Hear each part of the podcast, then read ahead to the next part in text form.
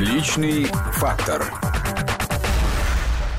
Всем здравствуйте, это программа «Личный фактор», куда мы приглашаем известных людей и пытаемся понять, что же за личность скрывается в том или ином человеке. Сегодня программу проведу я, Руслан Быстров, и у нас в гостях наша коллега, известный журналист, один из самых, наверное, известных журналистов современности, Ольга Скобеева. Как вы обо мне? Здравствуйте. А вы не согласны? Я, наверное, никогда об этом не думала. Нет, я слишком скромна, чтобы так вот относиться к себе. Но это действительно так. Вы сейчас ведете программу «60 минут» на телеканале «Россия». Да, это правда. Популярная. Это правда. Каждый день мы делаем это, кроме выходных дней. И программа наша действительно получилась неплохой в том плане, что мы и не думали, что найдем столько откликов в сердцах телезрителей. Оказалось, э, мы можем контролировать это посредством тех рейтингов, которые нам ежедневно приходят, что люди смотрят, людям нравится, и мы всячески этим гордимся и стараемся. А в чем секрет зрителей. успеха тогда, хочется вас спросить? Вы знаете, мы тут недавно думали про нашу программу и, и сформулировали для себя такое определение, как институциональное. Что я имею в виду? Опять-таки, там, не дай бог никого не, не обидеть, ничего, но так вышло каким-то удивительным образом для нас, что многое из того, что мы делаем в рамках программы «60 минут», нашло отклики не только в сердцах э, телезрителей, но и в сердцах э, тех людей, которых, наверное, принято называть в каких-то иных ситуациях конкурентами. Именно поэтому нашу программу мы считаем институциональной, потому что кое-что, что придумалось в рамках нашей программы, опять-таки, я вот говорю так безлично, придумалось, вот как-то так вышло, оно же все у нас по наитию, и вдруг оно понравилось людям, понравилось э, другим программам в том числе, и кое-что вот мы можем э, сейчас э, в том числе наблюдать э, кое-где еще. Вот, например, э, такие форматы, как прямые включения. Вот, казалось бы, ничего в этом, возможно, нового нету, но в рамках дискуссионного шоу, вдруг вы, наверное, даже не поверите, оно у нас появилось. И мы теперь каждый раз, тут важно понимать, что наша программа, мы опять-таки придумали для нее такое определение инфоток. Мы, безусловно, разговариваем, мы, безусловно, дискуссионное шоу, мы, безусловно, шоу политическое, хотя мы никогда не называем себя шоу, это тоже наша принципиальная позиция. Вот мы такая программа, площадка для обсуждения э, разного рода тем, проблем и вопросов, но вот почему инфоток? Потому что мы э, всегда э, стараемся, а точнее даже стараемся, и у нас получается, быть максимально информационными. И главная цель нашей программы, вот человек включил телевизор, и он всегда знает, вот если он включил программу 60 минут, то в тот момент, когда он ее выключит, когда она закончится, он обязательно узнает что-то новое. Именно поэтому, я думаю, наша программа так или иначе стала в каком-то смысле успешной. Но это только, опять-таки, если ориентироваться на те рейтинги, которые нам ежедневно приходят. Они подтверждают эту нашу догадку. Людям бы хотелось не только слушать э, экспертное мнение, но и, безусловно, что-то новое узнавать. Именно поэтому в нашей программе все время очень много прямых включений, именно поэтому в ней все время очень много информации. Мы взяли и каким-то образом совместили и новости, вести, они выходят после нас, и дискуссию. И мы что-то узнаем, есть же агентство, срочные новости, алерты, как мы это называем, и мы тут же это обязательно обсуждаем. Но вот эта вот программа нравится. необычна еще одной вещью ведущими. Немного программ на телевидении, не только российских, на российском, которые ведут э, муж и жена. Да, Евгений Попов, конечно же, мой супруг, но вот опять-таки, э, мне кажется, что не в этом суть э, отличия нашей программы от программ э, подобного рода, а они есть, ну чего уж там, э, в том числе на других каналах. Главное не то, что мы муж и жена, безусловно. Хотя, наверное, в этом тоже есть э, А как это какая-то вообще, вести программу с э, мужем? э, пик- пикантность. А как вести Это программу с мужем? отдаляет или сближает, наоборот? У вас же может быть С разная мужем? точка зрения. там. С мужем? Да, отдаляет, перетягивание одеяла на себя, кто-то хочет быть более лидером. Нет, у нас нету никакого одеяла в программе, поэтому никто ничего не перетягивает. Если бы оно у нас было, возможно, мы бы этим занялись. Но э, что касается ведения с мужем, да нет, вы знаете, это же так хорошо, когда ты человека знаешь, понимаешь, и иной раз там вот... Ну, это вот что касается такой какой-то технической стороны вопроса. Вот если бы э, я знала своего соведущего, там, условного, чуть меньше, чем я знаю, например, э, своего мужа, мне бы было сложнее понять, там, что он там имеет в виду или хочет вот прямо сейчас сказать. А так мы иной раз переглянемся и вроде как тут же поняли. Но я опять-таки возвращаюсь к тому, что Вот мне кажется, я не знаю, надо уже у Жени потом обязательно спросить, что не, главное же, что мы муж и жена. Главное, что мы э, информационщики. Это на самом деле очень здорово.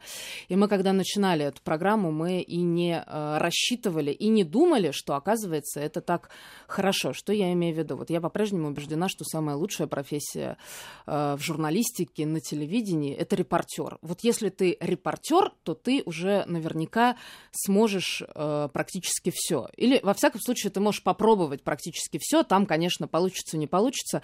Вот в обратную сторону это не работает. То есть ты, если э, не репортер, то репортером стать сложнее. А если ты уже корреспондент, если ты э, видал, э, видывал многое, если ты э, особенно там в том числе там, работал и в горячих точках, и в президентском пуле, и на чрезвычайных каких-то происшествиях, то значит, ты знаешь эту профессию изнутри, и это как раз добавляет вот той э, самой э, важной составляющей, которую, я считаю, отличает нас от всех остальных. Мы репортеры в первую очередь. Именно поэтому в нашей программе так много новостей, именно поэтому она выглядит и кажется нам, во всяком случае, такой актуальной, такой острой, такой живой, потому что мы умеем делать новости. И, а и вот оно Евгением потом сразу... обсуждаете эфир после э, программы дома, например, утром, вечером? Ой, вы знаете, мы э, даже в какой-то момент э, обсуждали, стоит ли нам обсуждать э, эфиры утром, э, во время завтрака, после него, по пути на работу, возвращаясь с работы. В какой-то момент мы думали, что, наверное, не нужно, чтобы не сойти с ума. Потом мы думали, что... А потом мы перестали об этом думать, э, потому что, конечно, мы обсуждаем но это тоже такая какая-то данность, потому что если ты работаешь в новостях, если ты вовлечен в этот процесс, то у тебя, как правило, и друзья, э, новостищики, информационщики, видите, как вот в моем случае, муж такой же, и э, так или иначе э, тебя это интересует, так или иначе тебя это касается, так или иначе там, ты не отделяешь свою работу от своей жизни, поэтому работа закончилась, то есть программа 60 минут закончилась, а новости-то они сыпятся, и ты все равно всегда в этом контексте контексте, это всегда в этом потоке. И мы возвращаемся домой. Конечно, мы обсуждаем, конечно, мы там э, и гостей на завтра тут же планируем, и планируем, кого позвать, кого не позвать, что там сейчас случилось. Опять-таки те самые срочники, о которых я говорила, алерты, новости, оно же все время происходит, это же круглосуточный процесс, он же не зависит от того, началась наша программа или она закончилась. Поэтому, а конечно, мы есть обсуждаем. возможность друг от друга отдыхать? Говорят психологи, что иногда надо в паре отдыхать, а вы, получается, и дома вместе, и на работу вместе, и здесь, мало того, что вы вместе в одном здании, так вы еще одну программу ведете. Да, не знаю, это такой, такой, знаете, творческий эксперимент, а мы такие подопытные э, в этой ситуации, но опять-таки так сложилось. Мы сильно об этом не думаем, надо ли нам друг от друга отдыхать. Психологи ли э, что-то бы сказали, или, может быть, в нашем конкретном случае уже психиатры, если люди, ну, на самом деле всегда вместе, но а потом, знаете же, случаются выходные, а, и странно было бы разделяться, потому что если во время э, будней мы э, скорее соведущие и работники, то на выходных мы все-таки семья, и, соответственно, мы Это опять вместе. Единственное время побыть с ребенком, наверное. Да, у нас же ребенок есть, э, наш чудесный, ему, наверное, было бы сложно объяснить, особенно в возрасте три с половиной года, что нам надо отдохнуть. Да мы и не хотим, и поэтому, конечно, мы все время вместе. Не, мы пока не устали. А по выходным что делаете? Мы проводим время с ребенком. Вот э, как только просыпаемся и э, пытаемся вот каждую минуту, каждую секунду каким-то образом заполнить, э, чтобы это было связано обязательно с нашим ребенком. Он, конечно же, скучает, и здесь уже неважно, кем мы работаем. Все же родители уходят на работу. А он и, и мы уходим. по телевизору? А, ну, а с кем он вообще? Он у нас ходит в детский сад, ага. как и все остальные дети. Я не думаю, что в три с половиной года надо смотреть телевизор, поэтому наш ребенок особо телевизор не смотрит. Ну, он очень очевидно, там видел пару раз какие-то рекламные ролики, он знает, что это мама, он знает, что это папа, он знает, что мы там где-то работаем в телевизоре, но мы с ним не, не обсуждаем. Говорите, три с половиной года рано смотреть телевизор, а когда его надо смотреть, в каком возрасте? Или, может быть, вообще стоит его поменьше смотреть? Ну, слушайте, если вы сказали про психологов, это такая сугубо прикладная штука. Я не сильно в этом разбираюсь, но в этом смысле я солидарна с их мнением. Говорят, что до трех с половиной э, лет у ребенка должно, кстати, именно до трех с половиной, развиваться воображение. И именно поэтому не надо смотреть мультфильмы, потому что они ему предложат свою какую-то картину мира. Но мне кажется, телевизор, в общем, не самая полезная штука для ребенка. Наверное, есть книги. А для взрослого? Вот Вы их смотрите э, телевизор дома? лучше читать. Я телевизор смотрю, да, конечно, но у меня такое достаточно узкое в этом смысле э, телесмотрение. Меня интересуют э, в основном новости и в основном э, программы э, схожего толка. И если мы смотрим их то мы смотрим их, и уже неважно, там по телевизору, в интернете, но это уж как, как удобно. Мы иной раз, возвращаясь с работы, э, включаем вот э, телефон, тоже изобрели, и, и тоже смотрим новости, потому что когда заканчивается наша программа, начинаются вести, мы не можем не смотреть вести, потому что это новости, а новости — это главная часть нашей профессии, поэтому мы смотрим вот по пути домой вести, как правило. Потом приезжаем, еще одна информационная программа начинается там на смежном канале, мы тоже стараемся ее смотреть. сравниваете, что-то пытаетесь добавить у себя потом?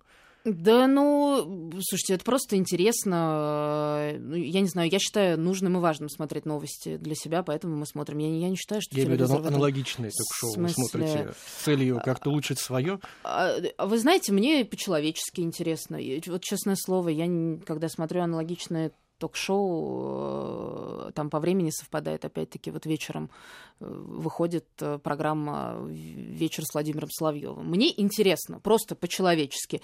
Мне интересно послушать и самого Соловьева, и тех людей, которые к нему приходят, поэтому я смотрю. Я в этот момент не очень думаю про работу, ну, как таковую, то есть не то, чтобы я там что-то пытаюсь почерпнуть, не, мне просто интересно, я смотрю и все. Когда вы решили стать журналистом? Когда я решила стать журналистом? Такой самый распространенный вопрос. Когда я решила стать журналистом? Я решила стать журналистом очень давно. Вы сейчас спросите, почему я решила стать журналистом? Я не знаю, но... Я еще спрошу, что повлияло И на что выбор? повлияло на такой выбор, а может быть даже и кто повлиял, я честное слово не знаю. Я так как-то вышло, что эм, когда я в школе училась, я честное слово не знаю, в какой момент это произошло, но Википедия говорит в девятом классе. в девятом классе говорят Да, Википедия, да. а я не читала, кстати, Вики... есть есть статья, да? Вы себе не читали Википедию? Нет, я честно не читала. В девятом классе. Да, написано так. А, да, но это похоже на правду. Именно в дев... Да, да, в девятом классе, а там что написано? Я вообще в девятом классе а, начала работать. Я, я родилась в городе Волжский, а, Волгоградская область. Волгоградская область, а, чудесный провинциальный город, который я бесконечно люблю. Там живут мои родители. Я там родилась, я там училась в школе, там же есть газета. Я пыталась вспомнить. Неделя города. а, пом- Вот, а, там есть газета «Волжская правда», но я, по-моему, там не работала. Вот я работала в «Неделе города», да. У меня такая какая-то журналистская в этом смысле история была странная, потому что я э, начинала... То есть я так сильно хотела, хотела приблизиться к тому, что называется журналистикой, а в девятом классе особых оснований э, меня приближать э, к журналистике не было. Ну что я могу рассказать людям такого уж в девятом классе?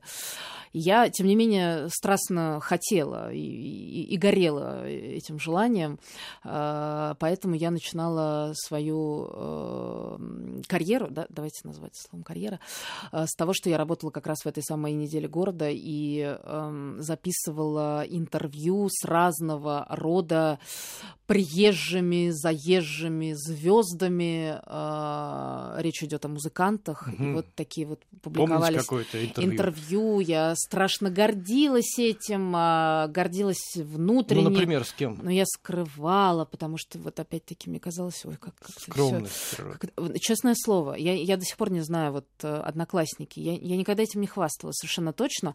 Я даже не Но знаю. Подписывали з- своим знали? именем статьи. э, Да, я подписывала своим именем, но я не думаю, что одноклассники особо читали э, газеты, поэтому мы никогда с одноклассниками, во всяком случае, вот эти вот мои интервью не обсуждали. Но что с кем, касается например? тех, кто приезжал, то э, там, например, был такой, э, имею в виду, был, он и сейчас есть, здравствует, э, был, я имею в виду, в моей жизни, Андрей Макаревич, например.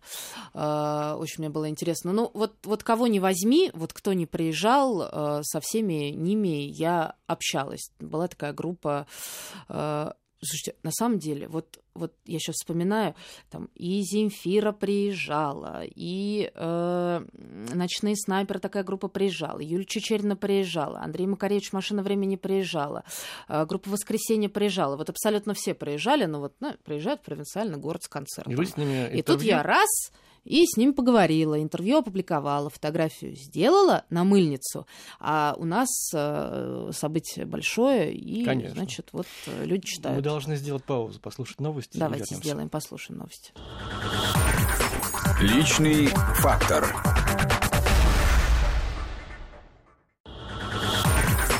Личный фактор. Возвращаемся в студию. Напоминаю, что у нас в гостях Ольга Скобеева, журналист, ведущая телеканала, ведущая телеканала «Россия», программа «60 минут». Мы как раз начали говорить о том, как она решила стать журналистом. О Да. её карьере в газете «Волжская неделя города». Да. И тогда это была такая... Передаю ей привет, она, кстати, существует, А вы не конечно. общаетесь с коллегами с теми? Э, Вы знаете, нет, даже, я даже не знаю почему. Нет, мы не общаемся, как-то так не сложилось. Я вообще с ними не общалась с тех пор, как Но я это все-таки была такая культурная. Да, журналистика? Да, а, да, это, светская, это светская. была... Да я даже бы не назвала это никакой А вы тогда журналистикой. уже мечтали быть политическим журналистом? По формальному признаку это была журналистика. Кстати, интересно было бы прочитать, что там за интервью. Конечно, я никогда не, не мечтала о том, чтобы общаться со звездами шоу-бизнеса. Мне вот всегда казалось, что настоящая журналистика, ну, а это, наверное, так и есть. Опять-таки, не, не в обиду всем тем, кто считает э, там важным что-то иное. Это политическая журналистика, и поэтому я занималась тем, чем я занималась в газете «Волжская неделя в городе», только потому что мне казалось, это единственная возможность прислониться хоть чуточку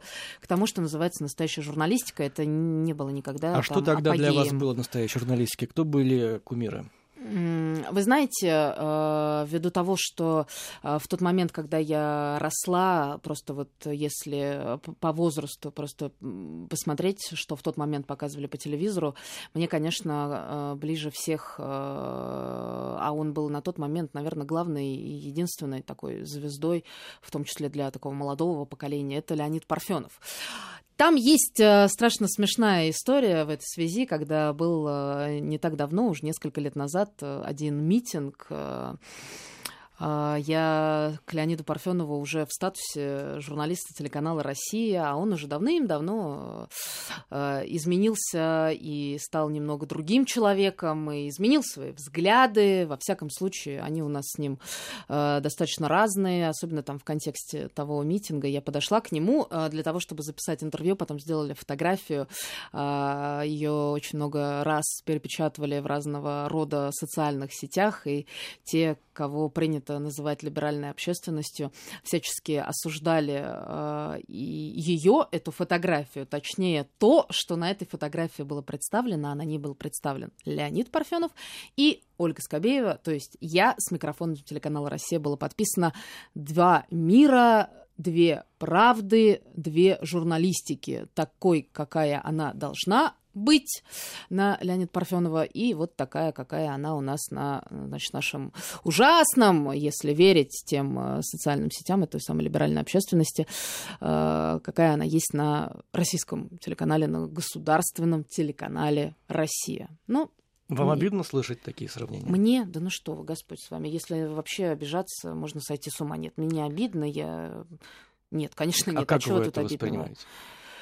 Как я это воспринимаю? Ну, как я же, думаю, это же, что наверное, не я- очень приятно, когда там Парфенова называют настоящим никак. журналистом, а вас... Ой, ну слушайте, ну это смотря у кого спросить, вы знаете, тут мнения разделяются. Я думаю, что надо задать вопрос, может быть, кому-то иному, кто-то другой скажет э, другую точку зрения. Это называется плюрализм мнений. Вот То есть вы спокойно так это было относитесь? представлено э, в комментариях к той самой фотографии, о которой я вам только что рассказала, но это не имеет никакого значения, и уж тем более никогда в жизни меня не обижало. Ну что. А что вы спросили тогда у Леонида Парфенова, когда подошли? А, Я ничего не успела спросить у Леонида Парфенова. Я сказала «Здравствуйте». Так. А он сказал, что не хотел бы общаться с государственным И как это а, вот был телеканалом. кумир э, с детства, который, ну, в какой-то степени, наверное, вас воспитал своими Нет, фильмами, воспитал репортажами? меня... Как, жур- как журналиста? Нет, ну что вы, я никогда не говорила, что он меня воспитал. Меня воспитали родители, книги, все что угодно, но не то чтобы Леонид Парфенов. Вы меня спросили,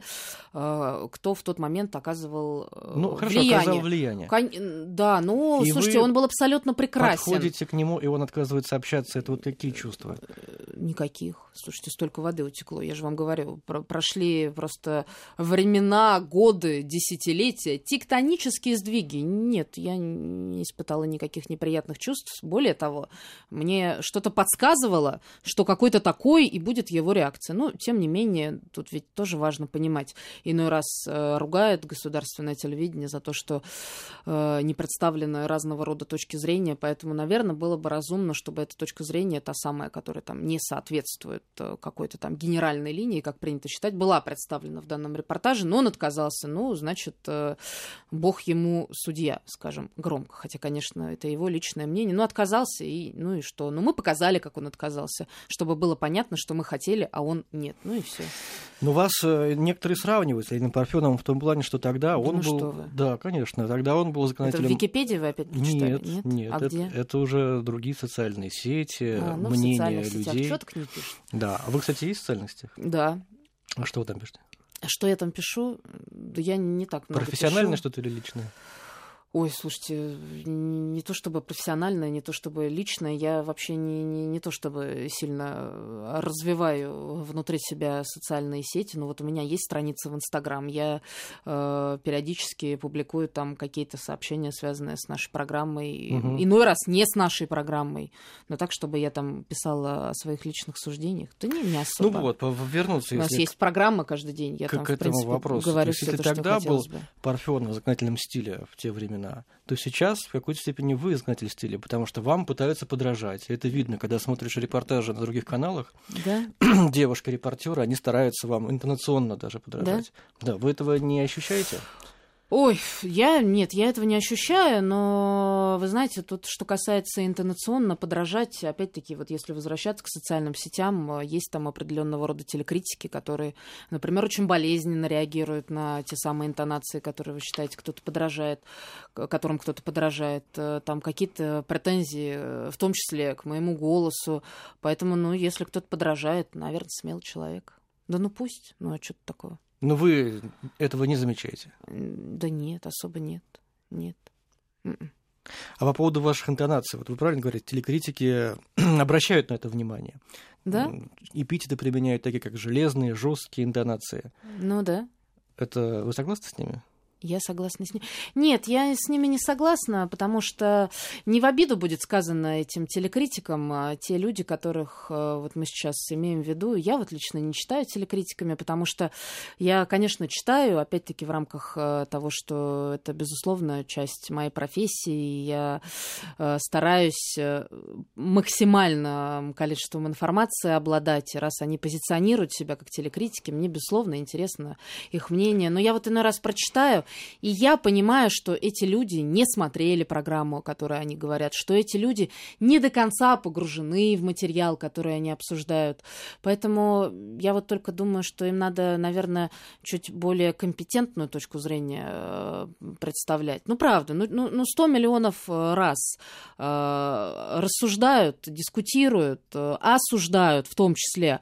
А так копнешь, а понимаешь, особенно вот я понимаю, потому что, безусловно, вовлечена эти процессы, что очень, огр... очень большое количество деталей, нюансов, а это же главное, упущено, что люди по формальному признаку относятся к тому, чем они занимаются. Поэтому, ну, сложно мне соглашаться с их мнением. Просто потому что если э, я э, там сотни раз подлавливала их, ну, как подлавливала, понимала, что они там что-то не досмотрели, что-то где-то слышали, и, исходя из этих вот слухов, делают какие-то выводы, э, целые программы делают на радио, потом в газетах пишут свои публикации, говорят, что они телекритики, потом этих статей обсуждают. А я понимаю, что не смотрели, не видели, не слышали. Ну, поэтому мне сложно к ним уж так прям, знаете, прислушиваться, что ли.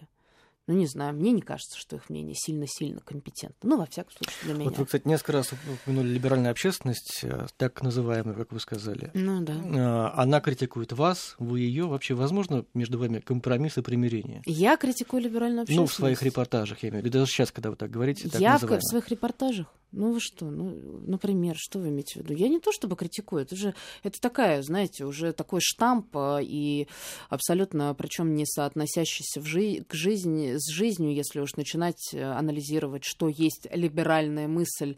Это уже такой, знаете, штамп, которому приписывают какие-то э, дурные качества. Хотя на самом деле в либеральной мысли нет ничего плохого. Но те люди, которые себя иной раз называют либеральной общественностью, они представляют не только либеральную мысль, но и что-то, что просто по формальному признаку противоречит там, как им кажется, государственной точке зрения. Поэтому вот я с неким скепсисом и иронией говорю либеральная общественность. А так, ну, слушайте, я не, против, не противопоставляю себя ей. Они частенько, да, ну, опять-таки, сейчас вот э, тоже посмотреть, если кое-какие заметки, что касается нашей программы, так они, э, те люди, которые считают себя либеральной общественностью, вот наоборот, нашу программу вдруг стали считать либеральной. Но, а мне кажется, что и раньше надо было на это внимание обратить, я имею в виду там с точки зрения журналистики, вот и в репортажах моих часто, э, а я считаю, что это всегда важно, представлены разные точки зрения. И вот к Леониду Парфенову, опять-таки, я тогда подошла, он не захотел говорить говорить. То же самое в нашей программе. Всегда есть две стороны, всегда есть возможность сказать. Опять-таки нет у нас э, никакой э, цензуры в том смысле, что что-то мы не можем обсуждать, что-то нам запрещают. Поэтому, ну, кто там кого себя противопоставляет? Нет. Хорошо, мы сейчас еще одну паузу сделаем. Давайте. И вернемся к разговору. Напоминаю, что у нас в гостях Ольга Скобеева. Личный фактор. Личный фактор. Продолжаем разговор с Ольгой Скобеевой, журналистом телеканала «Россия», ведущей программы «60 минут». Одно из ярких таких, один из ярких эпизодов вашей карьеры – это э, интервью, ну, насколько это можно назвать интервью, на мой взгляд, с немецким журналистом Хайо Зеппельтом. Угу. Помните, когда вы делали материал о допинге? Да я помню, но он... это мы с вами, знаете, по каким-то таким штампам пошли. Ну да, ну когда не то, что я вот не считаю вами... это самым ярким эпизодом. А, а, а что в нем такого яркого? Просто он э, после фильма много давал интервью, ну, да. много чего говорил. Ну да. И в частности он говорил о том, что объяснил вам, что журналист должен быть независимым, а не защищать свою страну. Действительно, он объяснял вам это такое?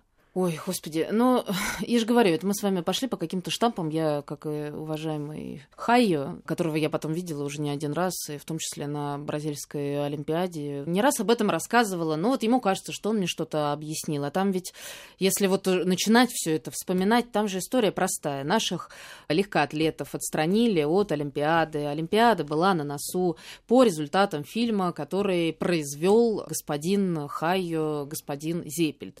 В этом фильме который можно было посмотреть, который вышел на телеканале АРД, не было представлено никаких доказательств, как это часто бывает, какие-то мрачные тона, музыка, погружающая тебя в глубоко депрессивное состояние по результатам того, что ты видишь, и все. А доказательств никаких нет, поэтому мы написали официальное письмо «Здравствуй, Хаю, пишет тебе телеканал «Россия».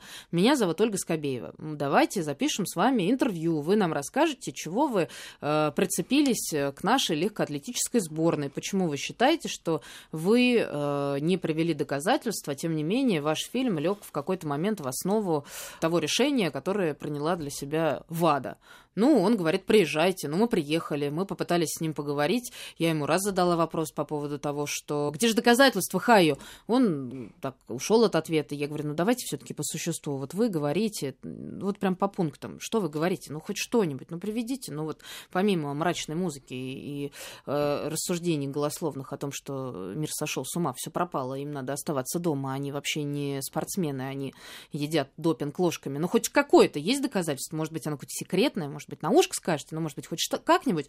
Но он разозлился, а потом вы видели, разозлился, убежал, стал скандалить, полицию вызывать, а мы все это сняли, и поэтому... А он ничего не снял, и поэтому после того, как он давал все эти интервью, у него опять снова не было никаких доказательств, поэтому все его обвинения абсолютно голословные. А у нас было э, видео свидетельство всего того, что происходило в, в той комнате, где мы писали интервью, от, от, от самого начала до самого конца. Началом было наше с ним «Здравствуйте», окончанием была улица, за которой, по которой он за мной бежал и кричал «Полиция, спасите меня!» Она, значит, вредитель. А я говорю «Хайо, это вы за мной бежите? Это вы вредитель?» Ну и, в общем, есть вот это вот все записано.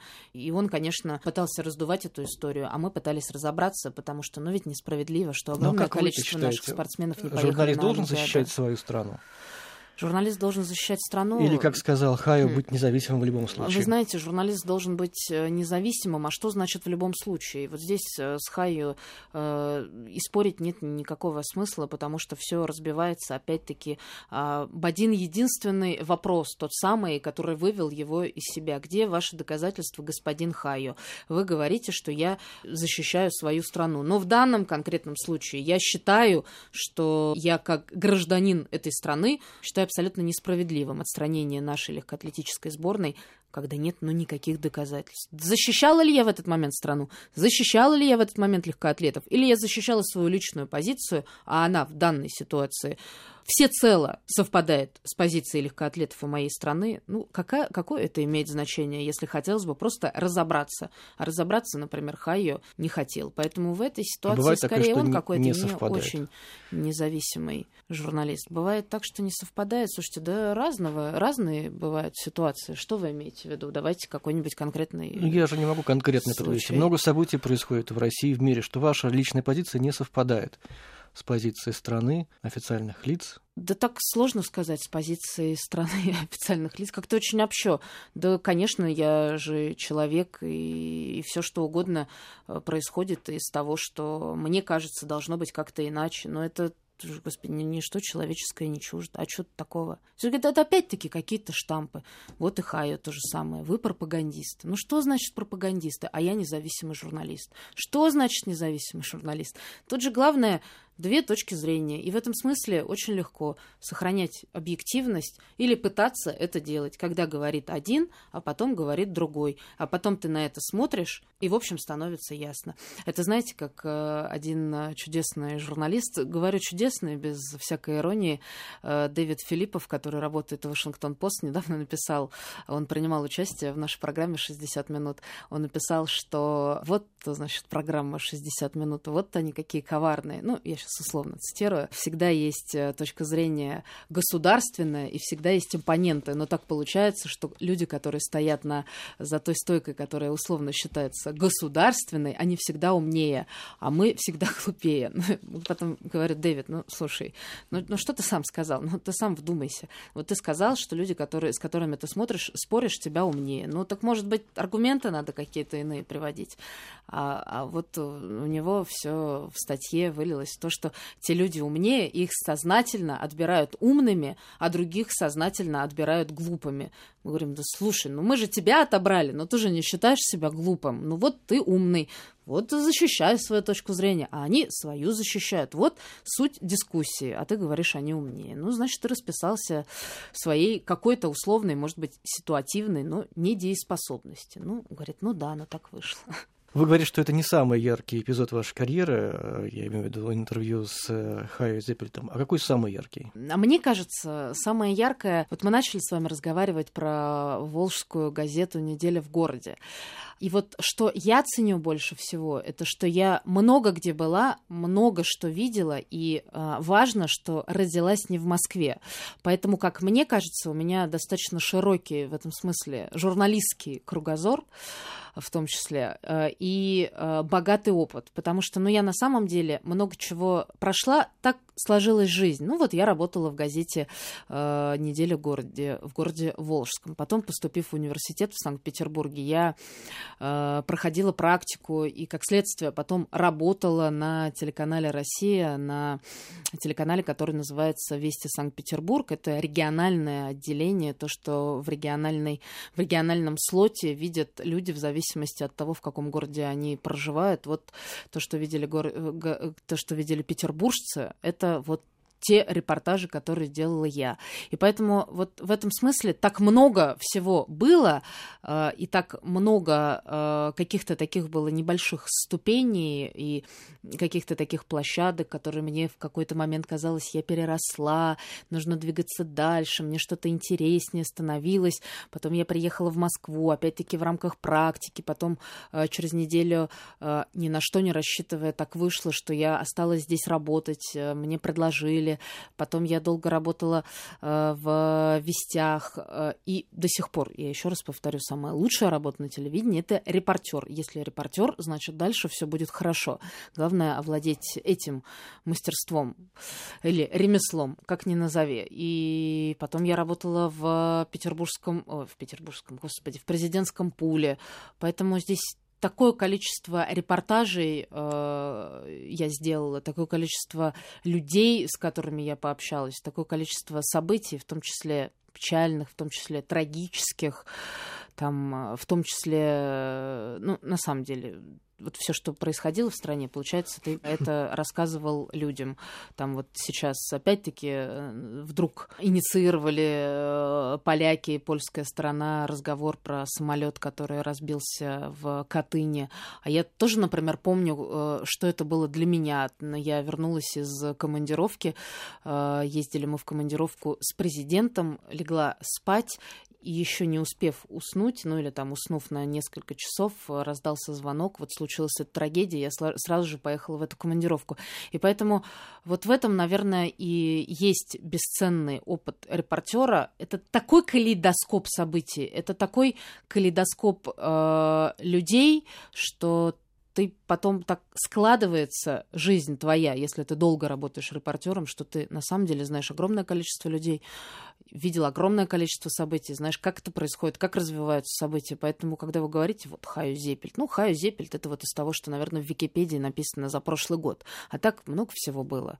И именно это вот тот важный базис, на основе которого вот сейчас, мне кажется, развивается наша программа «60 минут». Это что касается меня. А есть же Евгений Попов, а у него то же самое, а он тоже репортер, и он тоже такое количество всего видел, слышал, снимал, что тут, знаете, такой в совокупности его опыт и мой опыт дают нам возможность таким образом делать нашу программу 60 минут. Вот что, кстати, я начинала с этого, стало каким-то абсолютно бесценным качеством именно для программы 60 минут нашей. Поэтому вот она сейчас такая. Может быть, ой, скажу популярная, что ли. Пусть так звучит нескромно, но будем считать это правдой. Опять-таки, основываясь на рейтинге. Какая у вас мечта?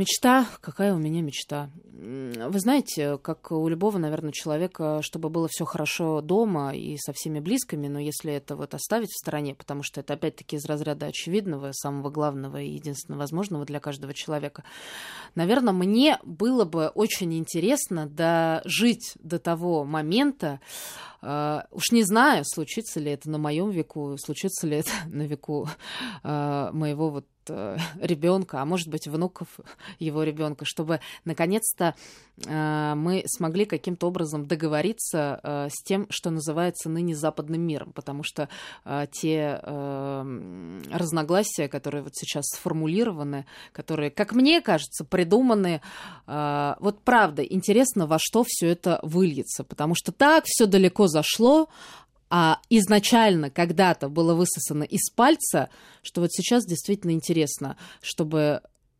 договорились, поняли друг друга, разобрались, ну а мне интересно это увидеть. Ну не знаю, надеюсь, увижу. Спасибо большое. Спасибо вам. Была журналист Ольга Скобеева. Спасибо вам огромное. Личный фактор.